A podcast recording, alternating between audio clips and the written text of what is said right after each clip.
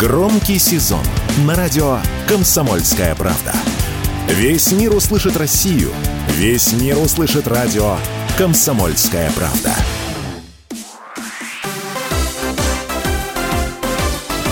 Новости спорта.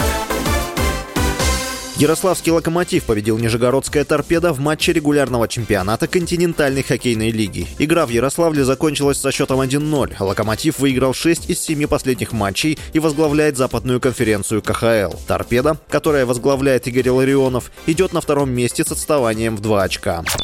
Российского нападающего Вашингтон Кэпиталс Александра Овечкина назвали самым высокооплачиваемым игроком Национальной хоккейной лиги. Рейтинг представлен на сайте Forbes. По данным издания, в сезоне 2022-2023 Овечкин получил в общей сложности 17,5 миллиона долларов без учета налогов и агентских гонораров, 12,5 миллиона долларов в виде зарплаты и бонусов. Еще около 5 миллионов долларов он заработал на рекламных контрактах, лицензировании и других бизнес-проектах. Рейтинг публикуется с 2010 года. Овечкин поднялся на первое место впервые.